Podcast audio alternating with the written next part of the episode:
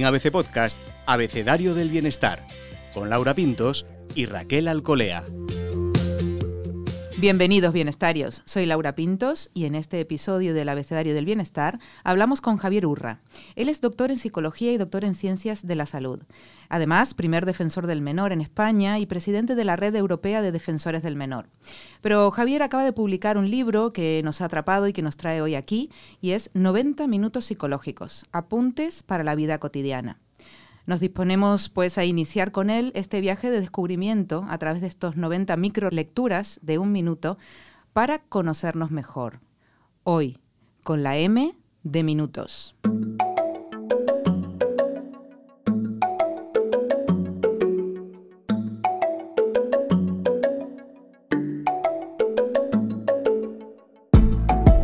Acompaña como siempre Raquel Alcolea. Raquel, ¿tú dedicas alguna parte del día, algún tiempo, algún minuto de estos que nos propone Javier a preguntarte cosas sobre la vida o sobre ti misma? Sí, sí dedico tiempo a, hacerme preguntas. El problema es que no obtengo respuestas y quizá eso sea lo que me falte, ¿no? Más respuestas que preguntas. Eso es un poco lo que buscamos en este podcast, ¿eh? respuestas a estas cosas que nos inquietan y encontrar la manera de vivir mejor. Bienvenido, Javier. Pues muchísimas gracias ¿eh? por la acogida. Eh, para quien nos escuche, la gente se muestra desde el primer segundo. Y hoy yo entro por una puerta, pero una persona ya me estaba esperando en la otra, porque habíamos quedado una hora y ya estaba esperándome. Bueno, eso se llama cariño, eso se llama afecto, eso se llama fe en que vamos a llegar a la hora y eso demuestra mucho. Sí, gracias. Aquí, sí, vamos, eh, uno de los propósitos que tenemos es este, ¿no? De ponernos en positivo y esperando siempre lo mejor. Para empezar de nosotros mismos. Yo al leer tu libro digo, bueno, esto efectivamente plantea muchas preguntas, da muchas respuestas, pero un poco llama al lector a, a pensar, ¿no? Bueno, yo tengo 62 años. Llevo seis estén en el corazón tengo a mi madre desde hace nueve años con un Alzheimer que ya no me reconoce. He trabajado con los grandes psicópatas de España. El Rabadán, el Rafita, los grandes violadores, los grandes... Ese es mi trabajo. He trabajado 32 años en la Fiscalía del Tribunal Superior de Justicia. Eh, y podría tener una visión negativa de la vida. En absoluto.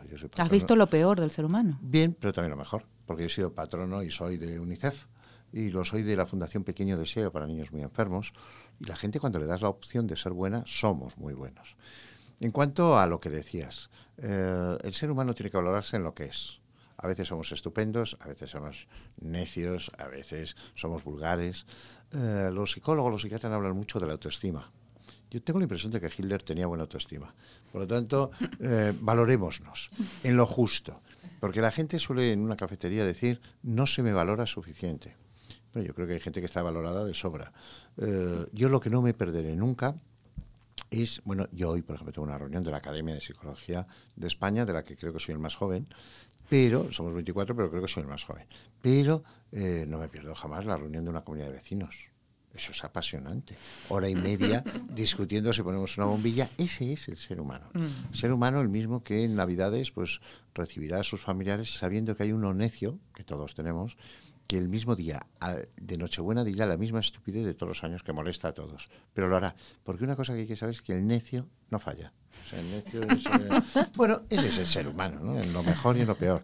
Pero sabiendo que el ser humano también es consciente que va a morir o que la gente que más quiere va a morir antes que esa persona. Por lo tanto, esa búsqueda de la felicidad está abocada al fracaso. Momentos de bienestar, sí, momentos de felicidad, sí, momentos de aburrimiento también, pero no le pidan a la vida más de lo que la vida puede dar está repuntando eh, el número de suicidios de jóvenes de 18 a 24 años y creo que es por eso, porque son como el cristal, duros pero frágiles. Y lo que hay que hacer es gente adaptable sabiendo que habrá días buenos y otros que no lo son. Qué maravilla, cómo se, cómo se construye esa, esa no fragilidad, ¿no? Esa dureza, pero que sea flexible. ¿Cómo se hace en ese Primero, no teniendo miedo. Yo tenía un gran maestro que es Antonio Beristain y Piña, catedrático de Derecho Penal reconocido internacionalmente. Eh, y cuando la época mala del País Vasco, un día, eh, cuando ETA mataba un día sí, uno no, él era jesuita, eh, pues en San Sebastián, en Pamplona, los buenos restaurantes están en el primero. Y como buen jesuita le gustaba cenar bien. De total que unos chicos estaban en euskera poniendo una frase terrible Es él, con elegancia y la educación que le caracteriza, se acercó y les dijo todo lo que consideraba. Subimos a cenar y a mí me tocó de espaldas a la puerta. Y dije, Antonio, ¿y si suben ahora y nos descerrajan dos tiros? Y me dijo, ¿y?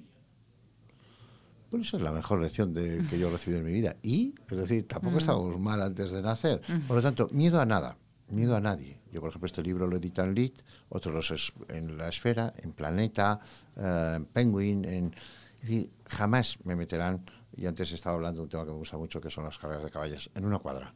No, no, no, no. Independiente, autónomo, eh, agradecido porque llueve, agradecido porque hace sol. Es decir, la vida en gran medida es una actitud, con C. yo he ido y he visto en, en, eh, en el centro parapléjicos de Toledo a un chico y una chica tocarse la yema de los dedos.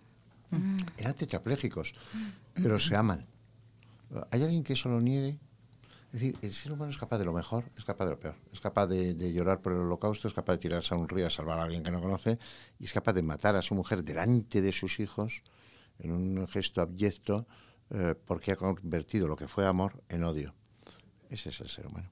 Es decir, esta complejidad tan grande y a la vez la vida tan simple, ¿no? Realmente. La vida es simple. Es más simple de lo que creemos. Yo creo que sí. si valoras lo importante, es decir, ¿quién mm. va a cenar hoy o va a comer mejor en España o en Argentina? Mm. el que esté mejor acompañado. Luego ya los restaurantes será mejor o peor. Pero no es lo esencial. Lo esencial son los otros. Lo esencial es cómo te llevas. Lo esencial es rodearse de gente sana, maja. Mm. Oye, cada uno como mm. es, con sus características. Eh, y no dar mucha trascendencia. Luego, otra cosa que digo en el libro de 90 minutos psicológicos es reírse de uno mismo. hay gente que no se ríe. Bueno, hay gente que no se ríe, entonces de esos hay que huir. Punto. Punto. De esos hay que huir. Pero luego hay gente que no se ríe de sí mismo, mm. eso es patético. Mm. O sea, eh, es que hay que reírse de uno mismo. Mira, yo eh, fui defensor de menor, trabajé 20 eh, horas al día. 20 horas al día, quiere decir reales, es sábados, domingos. En cuatro horas me duchaba, me cambiaba, me comía. Y escribí en un libro. Llevo una vida de infarto, sé lo que me espera y claro, tuve un infarto inmediatamente después. Gregorio Marañón, un viernes, en la habitación de la UBI de al lado, un señor muy prepotente llamó a los médicos y tal, y dijo, bueno, yo soy un señor, ya saben quién soy y tal, me tengo que ir, porque tengo muchas cosas que hacer. Diez minutos después, oí suban el sudario. Ah. Ya no estaba vivo. Entonces, vamos a ver, un poco llamativo, ¿no? Lo digo con todo respeto a ese señor, pero déjese llevar. La vida es un acto de confianza cuando te lleva un hmm, conductor, un piloto de avión o cuando te trata a alguien. ¿no? Hmm. Eh, ¿Sois vosotras importantes? Pues no. ¿Es importante nuestro amigo técnico? Pues tampoco. Y yo tampoco. ¿Quiénes son importantes? A, quien llegan estas palabras. Eh, y que no nos conoceremos nunca, pero que nos dedican un tiempo. Eso creo que es fundamental y que hay que transmitir, sí precisamente del tiempo, de esos minutos. Eh, ¿Es posible concentrar tanto conocimiento en ese minuto psicológico? ¿Por qué abordas eh, en un minuto esas temáticas que dan para enciclopedias? Bueno, a mí me lleva unas cuatro horas cada mm. minuto. En cambio, hablar horas, esto en fin, lo sabe muy bien Maduro, ¿no? O sea, que enrollarse es fácil. Sintetizar lo esencial, elegir qué minutos son, qué cada palabra cada coma está elegida. Otra cosa es si acertado o no. Eh, bueno, yo creo que hay una función que es esencial. Yo se la debo mucho eh, a los medios de comunicación, que traducido es a los periodistas. ¿no? Y, de defensor de menor aprendí. A mí jamás un medio de comunicación me ha dicho, Javier Urra ha dicho una cosa que no haya dicho. A mí eso no ha pasado. La gente dice esas cosas, pero a mí no me ocurre. Entonces me parece que divulgar es esencial. Yo estoy en la Academia de Psicología, que es la más alta cota de nuestra ciencia. Pero yo he ido, por ejemplo, a Sálvame de Luz, a hablar con un hombre que es conocidísimo en España porque es el más dotado sexualmente de España. Eh, me trataron de maravilla y entonces es un padre de un niño que se siente niña desde que nace. Estamos hablando de transexualidad. Bueno, lo primero que dice en el programa fue, es lo mejor que me ha podido pasar en la vida. Le dije, no, hace usted muy bien en decir que es lo mejor y ser un padre tan generoso. Pero el riesgo de suicidio se multiplica por nueve, porque es muy difícil manejar no la orientación, sino la identidad sexual, y luego por la presión social. ¿Qué ocurre? Que un libro como este, 90 minutos psicológicos, editado por LIT, pues ya firmaría yo ahora que se vendan 50.000 libros. Bueno, aquel programa lo vio un millón de personas. Por lo tanto, ciencia sí, pero para que llegue a la ciudadanía y también para aprender de la ciudadanía. Entre otras cosas, el 40% de la población española no lee nada. Es para echarse a temblar, pero es verdad. Ese conocimiento hay que hacerlo accesible, ¿no? Hacerlo llegar y hacerlo entendible. Claro, y decirlo con las palabras, mm. porque además nuestras ciencias mm. eh, vienen de, la sociedad. Eh, ¿Qué, está pasando con los chalecos amarillos? ¿Qué está pasando con la gente de la CUP que corta en Cataluña la carretera? ¿Qué pasa con Chile, un país donde yo he sido profesor 14 años de la Universidad Diego Portales? ¿Qué pasa con, con Hong Kong? ¿Qué está pasando con la juventud y la, psicología de masas? ¿Qué ha ocurrido con aquella democracia aristocrática que existió y que hoy es de otro tipo y que entiende la, justicia social a veces como injusticia o inequidad? hay cosas que están cambiando con las nuevas tecnologías. Nuestra ciencia no se puede quedar en lo que fue. Ya hablábamos antes, fuera de micrófono, eh, de Sigmund Freud, el padre de todo y un hombre de una inteligencia preclara y del inconsciente y de pero ahora tenemos otras realidades también que también hay que evaluar y valorar eh, y no quedarse solo en lo que fue, en el niño o la niña que fuimos. Por cierto, los niños no son el futuro, son el presente. Los cuatro que estamos en este estudio somos lo que quedó del niño que fuimos. Por eso el tiempo de la infancia es tan esencial. Sin duda, pero este viaje hacia uno hacia adentro, hacia el conocimiento y hacia el conocimiento de uno mismo es intenso y, supone, pues, es más fácil entretenerse y, distraerse, sí, ¿no? Sí, sí, y a veces peligroso. También. Escucha, yo hay gente que le diría, no se profundice usted mucho, o sea, usted siga como es, vaya con Siga con el piloto automático. Claro, siga con el piloto automático, vaya con su taca-taca emocional y no profundice. ¿Pero qué se gana, Javier? Bueno, eh, yo creo que se gana el conocerse para, o sea, yo, yo lo otro lo veo onanista. Esto es como la sexualidad. O sea, uno puede tener sexualidad con uno mismo o con otra persona. Soy ser más rico con otra persona. Y, hombre, hay gente que vive sin hacerse una pregunta. ¿Mm? Eh, sin, sin, hacer un planteamiento de por qué vive. Ahora, yo le digo a cualquiera que nos escucha ahora, no se venga nunca abajo. Si usted se va a deprimir, piense que es el hijo de 250 millones de espermatozoides. Bueno, pues usted es del más rápido. Por lo menos una carrera... Ya ahí ha sido el mejor. Una vez corrió que mejor. Por lo tanto, hombre, véngase arriba. El sentido del humor es esencial, mm. pero también la capacidad para llorar, la capacidad de lenguaje, la capacidad, decías, de hacerte preguntas, a veces sin respuesta, de mirar a las estrellas, de... Bueno, y de sentirse concernido, pero tampoco flagelarse, pero tampoco... Eh, la sociedad actual yo la veo muy ambiciosa hay que ver todas las películas que salen, tal, hay que conocer todas las ciudades, hay que no puedes dejar de ir a este restaurante, pero déjeme en paz. Pues, tengo mi barrio, mi lugar, me conoceré, saldré.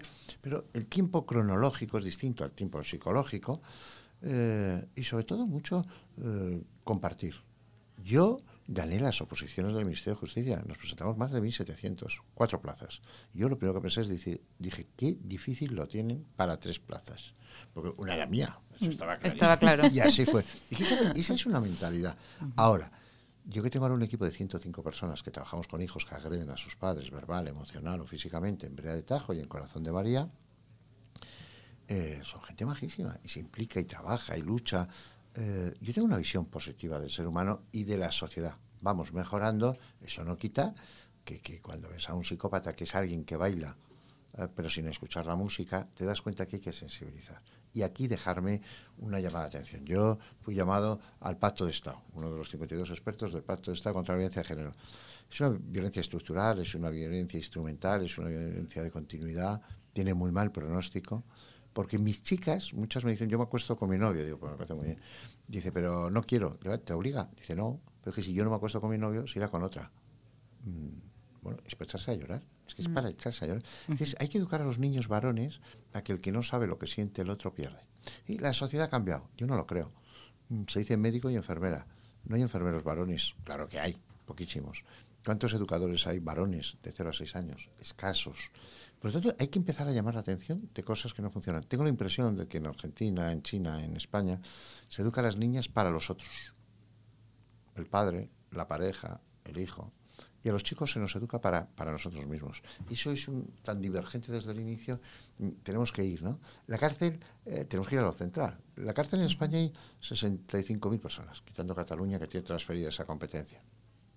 ¿Cuántas mujeres tenemos en la cárcel? Pues cuatro colombianas culeras que traen droga. Mm. Pero vamos a decir las cosas como son. Yo voy mucho a la cárcel y salgo y entro. Eh, ¿Cómo educamos a las mujeres? ¿Por qué entonces hay muchísimo menos? ¿Por qué el hombre es un arma letal eh, a lo largo de la historia? Bueno, hay algo biológico, sí, hay algo cultural, sí, hay algo que podamos cambiar, también. Y por eso, pues estar en unas noticias o estar ahora aquí y poder emitir mensajes de lo que la ciencia nos enseña, no opiniones, no, no sentido común, no, no, en base a lo que aprendemos. Bueno, pues eso es eh, la bonita labor que hoy se ha llevado al papel gracias a la editorial IT. ¿Cómo interpretas eh, este movimiento que, al menos a través de los medios de comunicación, se percibe? Un movimiento de Me Too, eh, un movimiento de como se utiliza esta palabra que no a mucha gente le gusta, empoderar a la mujer, eh, porque esta reflexión que has hecho ahora no invita a, pensar en que haya cambios, ¿no? Entonces... Bueno, cambios hay, cambios hay. Fíjate, yo estudié en los maristas de Madrid y éramos solo niños. Entonces íbamos a ver a las niñas al colegio de enfrente, las damas negras. Yo era medio pensionista y estábamos todo el día mirando. Nosotros teníamos novia. Ellas no lo sabían, pero nosotros sí. Y Una vez me cogieron y le escribieron a mis padres, porque estaba mirando, su hijo se desvía. Bueno, que venimos de una situación y han cambiado muchas otras cuestiones. Mm. Eh, pero el político tiene que hacer pedagogía. Mm. Es decir, mm, la ley de violencia de género es justa, sí. ¿Es igualitaria? No. Más de mil mujeres en España han muerto a manos de su pareja o expareja. Más de mil. Más que ETA mató. Si un niño, y perdonarme el ejemplo, si un niño nace síndrome de Down, nace con una cardiopatía congénita, nace con una macroglosis, nace con unas características. Luego la administración le da al menos un 3% de las plazas para el trabajo específico. ¿Eso es justo? Muy justo, porque ha nacido con una descompensación. ¿Es igualitario? No. El criterio es muy sencillo. La justicia no tiene por qué ser igualitaria. Pero esto ya lo explica la psicología. Yo participé en la elaboración de la Ley Orgánica de Responsabilidad Penal del Menor 5-2000. La psicología dice, con el mismo fuego que haces un huevo duro, haces un huevo duro, derrites la mantequilla. esto lo estará escuchando mucha gente, espero que mucha gente, y algunos dirán, el hurra este es genial, y otros dirán, el del bigotito un imbécil. Pero no lo dudes, porque no somos clónicos, y esto es muy importante, la subjetividad con que cada uno captamos una cosa. Y los mensajes, ¿no? Y esto, esto que a lo que invitas en el libro, que es a, pensar y a plantearnos cosas y a cambiarlas, no ser pasivo solamente. Claro, por ejemplo, en la Academia de Psicología, el, el logo que tenemos es pensar, sentir, hacer. Yo creo que es esencial. Es fundamental. Dicen los chinos que si vas a hacer un túnel en la montaña, empieza por los dos lados. Si se une, tendrás un túnel. Si no, tendrás dos. Importante hacer. Hay gente que se le va todo en hablar. Hay que hacer, hay que mm, propugnar. Uh, ya digo, es, esencial, ¿no? Y sentirse eh, parte esencial. Eh, el cambio que hagamos es muy significativo. Eh, el currículum que tengamos es estupendo, pues sí, pero al final pondrá aquí yace. Ahora tú te vas a la cama todos los días contigo mismo, contigo mismo, y entonces dices, oye, ¿qué he hecho yo hoy? ¿Mereció la pena? ¿Lo he hecho lo mejor posible? ¿He aportado algo? Pues ya está, genial. luego hay días que estamos peor, hay días que bueno, ¿y por qué a veces tenemos una tristeza? ¿O por qué tenemos esas intuiciones? ¿O por qué...? Eh, es que eso la ciencia no ha llegado a saber, porque hay veces que preveemos que el día se va a dar fatal, porque, bueno, y es verdad, y las cosas eh, a veces se cumplen, y que, que, no sepamos todo no quiere que no sea real, ¿no? Javier, yo me pregunto, esta gente que tiene estas inquietudes y quiere hacer, y quiere cambiar, el mundo, su mundo, quiere llegar a la noche y hacer esa reflexión, pero a lo mejor tiene traumas, ¿no? Ha vivido situaciones muy complicadas. ¿Cómo sobreponerse? Tú que tienes tanta experiencia con este tipo de gente. Y hay gente que sale adelante y hay gente que no. Hay gente que tiene. Y a veces el trauma del que sale adelante es mayor que el otro, si, si uno los comparara desde fuera. Sin duda. Sin embargo, el que los vive, alguno lo vive como definitivo. Es verdad. Y no, y no es achacable ¿eh? siempre la víctima. No, no siempre es achacable. Por ejemplo, hemos trabajado muchísimo con víctimas de abusos sexuales, violaciones, o agresiones dentro de la familia, o violaciones externas, etc. Hay quien, como dirían en televisión, se va a negro. Su vida mm, se, termina. se quiebra. entra en una profunda melancolía, en una depresión. En Bueno, hay otras personas que tienen un estrés postraumático que se dilata en el tiempo y que requiere tratamiento. Y hay otras personas que no bueno, pero no se atreverá usted a decir que hay personas que no, que no sufren. Mm, porque no me atrevería a decir que no sufren, pero que siguen haciendo su vida cotidiana y diez años después, que es como hay que hacer los estudios longitudinales, ¿ves? Se sobreponen, salen adelante. Por religiosidad, por actitud, por positivismo, por... Porque aquí hay una cosa que hay que explicar. Se nace con un temperamento, el temperamento no se cambia, la gente siempre dice, la educación lo puede todo. No es verdad. No es verdad. ¿eh? Eh, yo, por ejemplo, en mi centro, el 25% de los chicos y chicas que tengo, 17, 18 años, son adoptados. Pero son adoptados del este de Europa. No son adoptados de Etiopía o en su momento de Colombia o de China. No, no, son del este de Europa. Uno empieza a pensar que vienen con trastornos mentales, síndrome de feto alcohol o que luego han estado en residencias donde no ha habido piel con piel, donde no ha habido contacto. Esa falta de calidez y lo otro, la genera. No son niños que no quieran querer a sus padres. Mm, lo que pasa es que quieren querer, pero hay una patología del amor porque tienen miedo a volver a una situación de riesgo. Luego está el carácter. No es lo mismo vivir en el centro de España que en, una zona marinera. No es lo mismo vivir en Oslo que, vivir en Badajoz. Es decir, te cambia, te cambia eh, las circunstancias que decía Ortega y Gasset. Y luego está la personalidad. Ahí sí. Ahí es donde las personas podemos cambiar.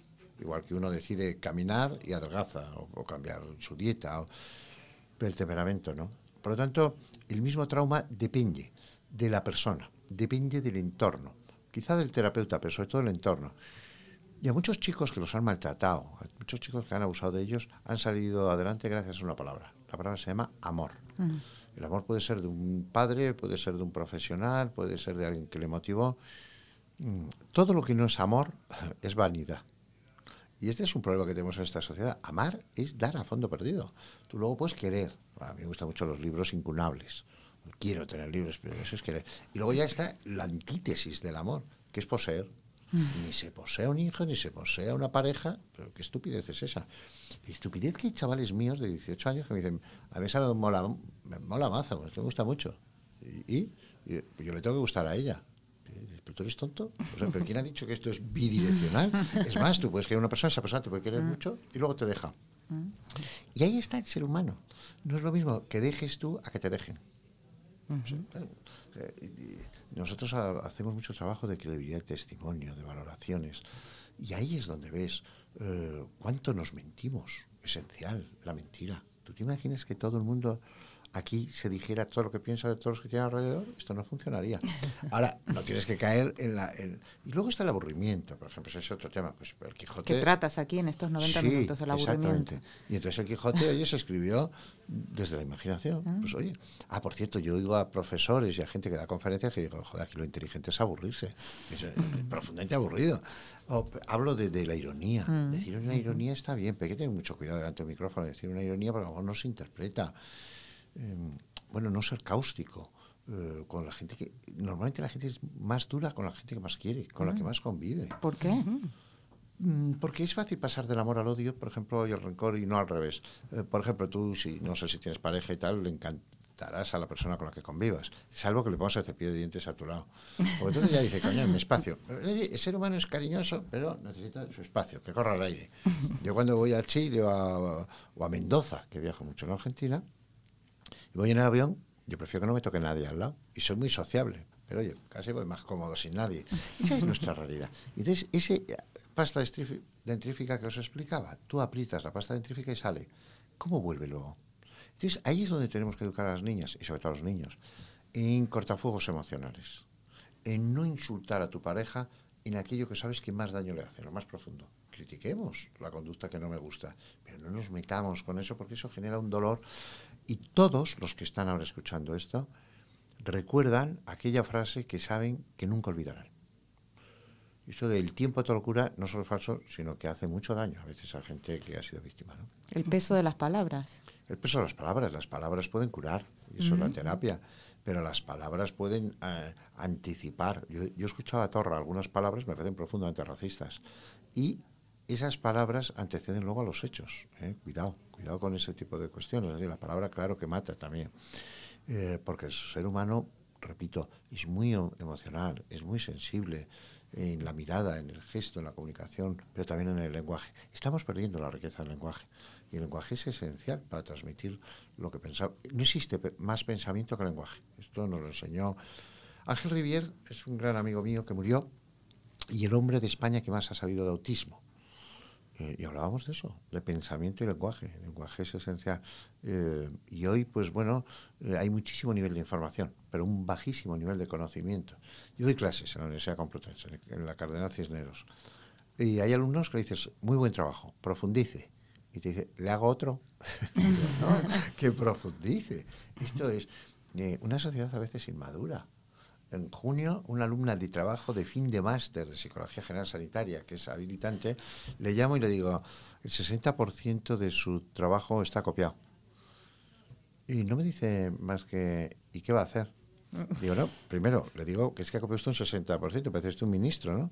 Esto es lo primero. Lo segundo, digo, ¿qué, ¿qué voy a hacer? Y digo, pues ponerle una nota que es como la cerveza sin alcohol. Y dice, ¿y eso qué quiere decir? Digo, cero, cero. Eso es lo que logra. Bueno, pues llega la tarde y me manda un mail. Dice, mis padres quieren verte. Perdón. Eso, yo no le dije perdón, yo lo resolví en palabras, yo no. Pero, vamos a ver, o sea, pero, pero qué descaro, qué, qué complicado va a ser que esa chica acabe el máster conmigo, qué difícil lo va a tener. Eh, yo he sido el presidente de la Comisión Deontológica de los Psicólogos y una compañera buenísima la hemos apartado de la psicología, pero sin edie. Está mal, está enferma. Tú no puedes tener a un pirómano en el cuerpo de bomberos. 42.000 personas en España, 42.000, no pueden trabajar con niños por tener eh, antecedentes penales.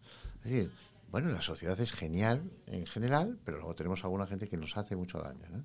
Uh, y tienes que saberlo. Y luego está la enfermedad mental, luego está la patología social. Y es a lo que yo me, me, me, quiero ceñir, la patología social. La de gente que está con la cocaína, la de gente que está todo el día de putas, la de gente que no hace un stop, la de gente que no es sociable.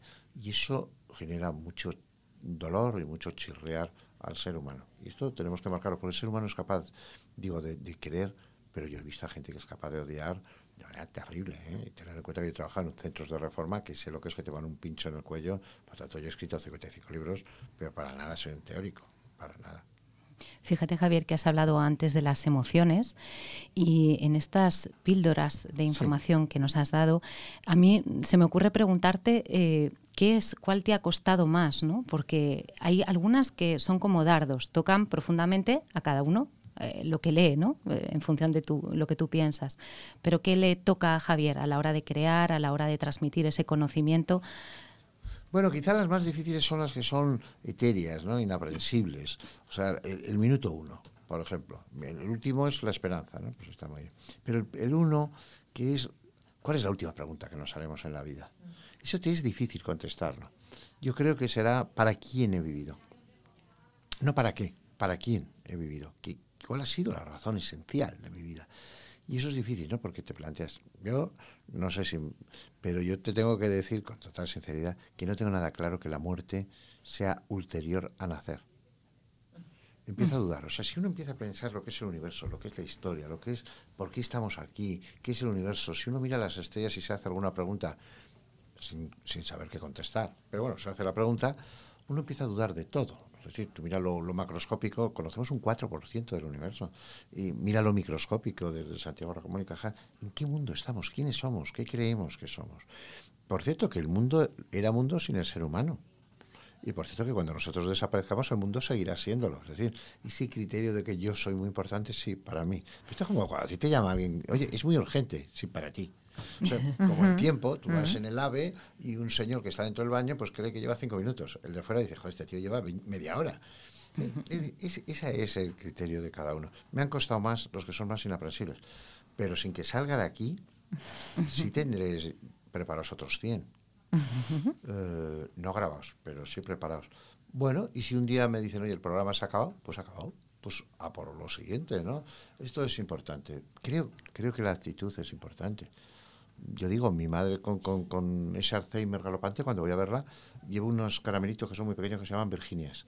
Y eso se lo doy a todas las señoras, para que no sea atragante. Y cuando salgo, cuando me voy, eh, siempre digo alguna que dice, qué simpático es este joven. Joder, pues me voy tan contento. O sea, es, es que no le puedo pedir más. Y Javier, tú que nos invitas a reflexionar y sí. a pensar tantas cosas, ¿no? En estos 90 minutos y en general tú tienes alguna rutina, tú dices, mira, yo me levanto y sí. hago esto para que mi día sí. bueno, vaya yo, con esta actitud de la que hablas, ¿no? Con sí, yo me levanto a las 4, 4 y media, Madre todos mía. los días de, de, mi vida, sábados, Madre domingo, mía. Y ahí es cuando aprovecho para leer y escribir, porque si no luego el teléfono y tal, uh -huh. es muy imposible. A las 6 de la mañana eh, me voy al retiro Yo vivo en la zona de retiro, es un parque eh, precioso, muy cuidado, hay gente. Y doy un paseo rápido, Mm. rápido, me hago 8 kilómetros y tal. Contacto con la luz solar y con la naturaleza. Exacto, exacto. Y luego me pasa algún chico, alguna chica a toda velocidad que te hunde un poco la autoestima, pero bueno, yo, yo voy a lo que doy, ¿no? Y ya está. Y luego ya empiezo a trabajar, trabajar, trabajar. Mm. Es verdad que si puedo a las 11 retirarme, eh, me retiro, ¿eh? Eh, luego hay muchas veces que tienes otras actividades y tienes que estar fuera. Eh, y luego me gustan mucho las tertulias, me gusta mucho hablar, me gusta mucho charlar, me gusta estar con gente y optimizar las relaciones, ayudar a quien lo necesita, eh, pero no me dejo robar el tiempo. Eso sí que no. Es decir, esa gente que te roba el tiempo, que no tiene otra cosa que hacer y mata el tiempo, bueno, se está suicidando por fascículos. ¿no? Eh, y tampoco querer ser Superman. A mí, una vez en la radio me dijo una niña de siete años, ¿es usted el papá de los papás? Joder, si le dices que sí, que eres un prepotente. Si dices que no, dice, coño, pues ¿para qué sirve, no? Eh, mm, yo por el tema de la calle Borroca, el delegado de gobierno en Madrid, Pedro Núñez Morgades, una bellísima persona, que luego me sustituyó como menor, me dijo, tengo que ponerte, lo sabemos, tenemos que ponerte un, un escolta. Y dije, eso no es posible. Digo, te lo voy a explicar. Cuando viene un niño me dice, ¿tú quién eres? Digo, el defensor de los niños. Y claro, si mira y ve uno detrás y dice, ¿y ese quién es? Digo, joder, que me defienda a mí, pues Es- se va a ir estamos mal. decir, en la vida uno tiene que saber también cuáles son sus limitaciones, sus capacidades, sus cosas. Y yo estoy y escribo libros, pero también tengo miedo a aburrir. A Javier Urra con su bigote lleva muchos años en los medios de comunicación. Entonces yo eh, propugno a muchos jóvenes, a gente que me parece que sabe y que tiene otros criterios y que, y que desde nuestra profesión puede hacer muchas cosas bien. Y la única cosa que yo he aprendido mucho en la justicia es saber decir no sé. O sea, a mí si me preguntáis una cosa que no sepa, diré no sé. Me quedo más ancho que largo. O sea, no sé, pero por lo menos sé que no lo sé, ¿no? Eh, porque la gente se ve obligada a contestar cosas que no... ¿qué le parece a usted la NATO? No, pero si no sabe usted lo que es la OTAN, ¿cómo va a saber lo que es la NATO? ¿Sabe lo que te quiero decir? Me parece que eso es. Muchas gracias, Javier. No, gracias a vosotras. Creo que en tu caso gracias a- se une conocimiento con experiencia, el hacer, hacer, no dejar de hacer y la actitud. Es un buen trío. Es un buen trío. Un buen triángulo. Eh, Sí, sí, cada uno. Vital. Por ejemplo, no soy humilde. Debiera de ser humilde. Me parece mm, que hay gente muy válida y muy humilde. A mí me gustaría ser humilde. Por de pronto lo digo para ver si voy aprendiendo. Pero me cuesta, me cuesta ser humilde. No, no es fácil. ¿no? Muchas gracias, Gracias por, a por vosotros. participar. A vosotras.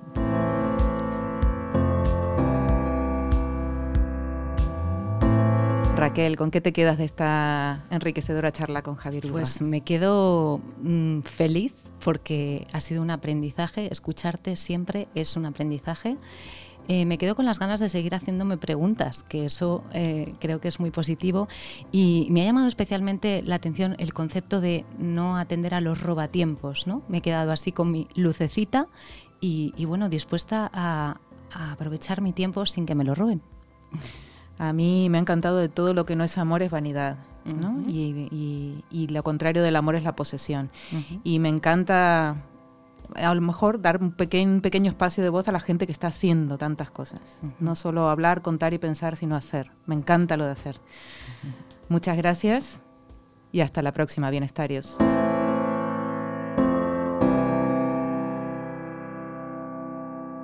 Puedes escuchar todos los episodios del Abecedario del Bienestar en abc.es, iBox, Wanda, Spotify, Apple Podcast y Google Podcast.